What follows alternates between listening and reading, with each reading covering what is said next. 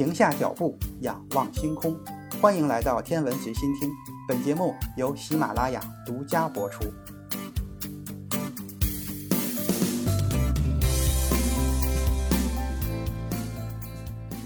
自从2015年激光干涉引力波天文台，就是 LIGO LIGO 探测到首个引力波事件 GW150914 以来，引力波天文学已经取得了长足的进步。从寻找信号到推断波源和族群性质，再到检验广义相对论，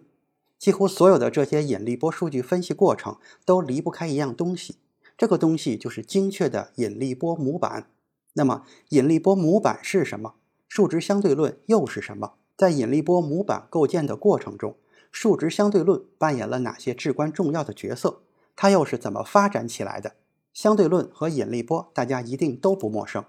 但数值相对论和引力波模板听起来就没有那么熟悉了。其实没有它们，就算引力波探测器探测到了引力波，我们也无法分析出这些引力波携带的有用信息。这一期节目，咱们就来认识一下引力波模板和数值相对论。咱们先来看一个飞机和雷达的例子。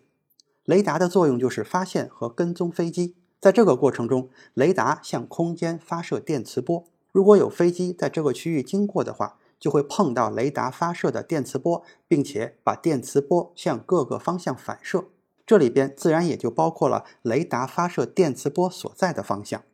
雷达就可以接收到飞机反射的电磁波信号，并且显示在屏幕上，这样就完成了整个跟踪的过程。因为这个飞机反射的回波信号只是发射信号的很小一部分。再加上信号的正常衰减，雷达接收到的信号就非常的微弱，这就是一个典型的弱信号强噪声的问题。为了处理这样的信号，科学家们就发展出了一套相应的匹配滤波数据处理方法，来提高信号的信噪比，就是信号和噪声的比值，让目标更容易被检测到。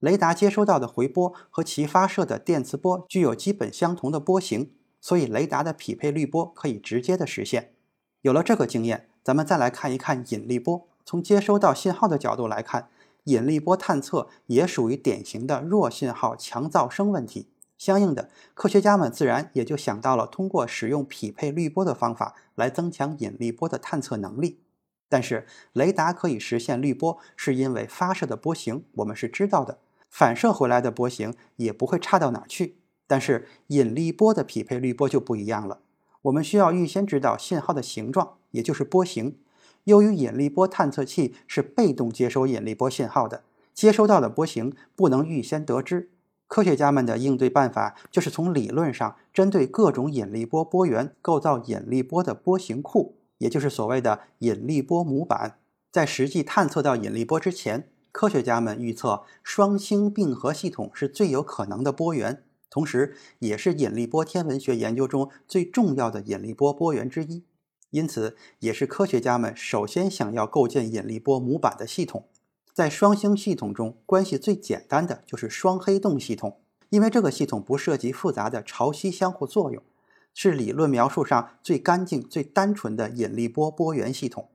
为了获得双黑洞系统的引力波波形，科学家们需要也只需要求解爱因斯坦场方程。但是爱因斯坦场方程的复杂性是出了名的，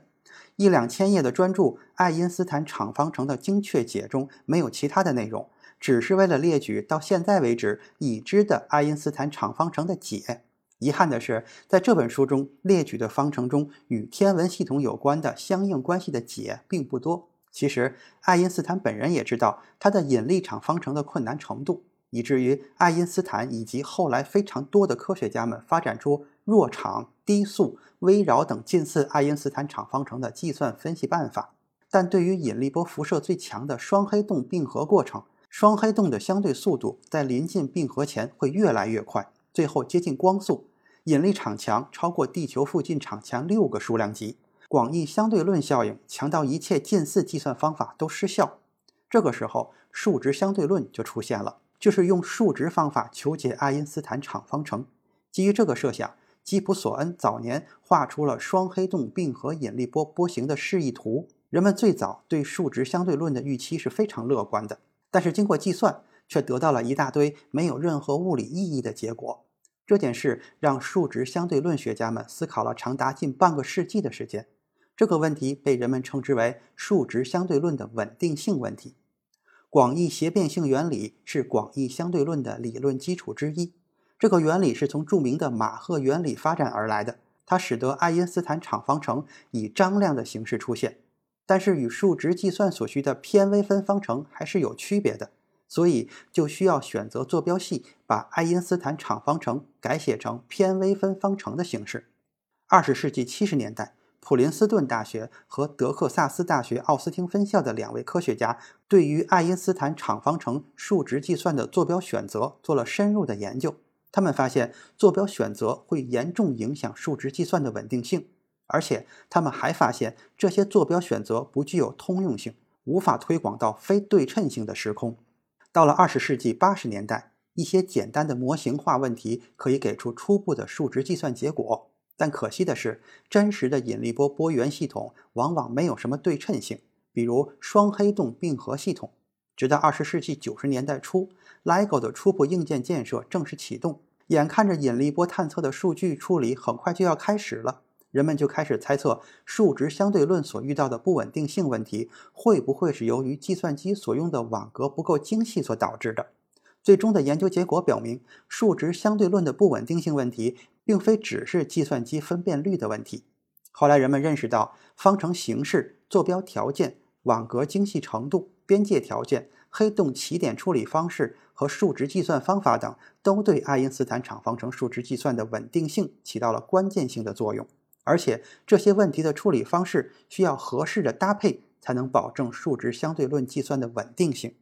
直到现在，也没有严格的数学理论能够给出数值相对论稳定计算的所有条件，更别提解决数值相对论计算的发散问题了。所以有人会说，数学意义的数值相对论还没有被建立起来，甚至可以说还没有开始。但无论如何，目前世界上已经有十多个数值相对论小组能够稳定的计算双黑洞和其他双星问题，并给出相应的引力波波形。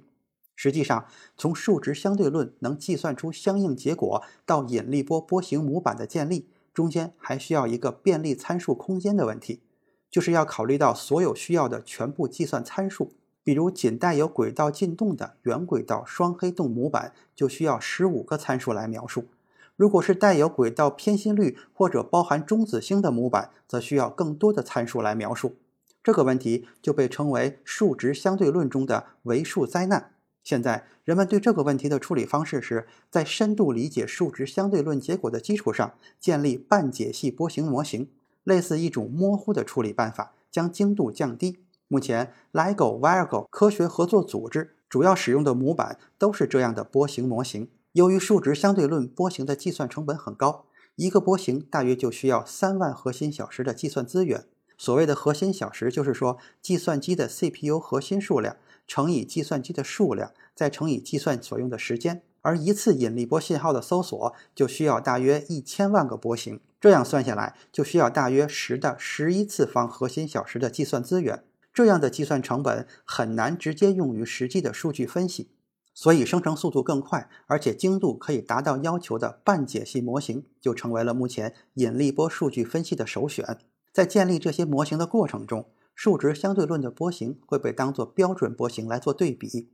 目前，科学家们还在继续对双星并合系统的引力波波形做更加深入的理解，力图建立完备的双星并合系统引力波模型和模板库。为未来的空间引力波探测和下一代的地面引力波探测提供坚实的理论支持。除了双星系统，我们还可能探测到其他引力波的来源。也许广义相对论的适用范围是有限的，所以我们还需要其他的引力波波源和引力理论所描述的波形模板来进行引力波的分析。数值相对论和波形分析建模的故事还会在今后很长的时间中伴随着引力波天文学一起成长和进步。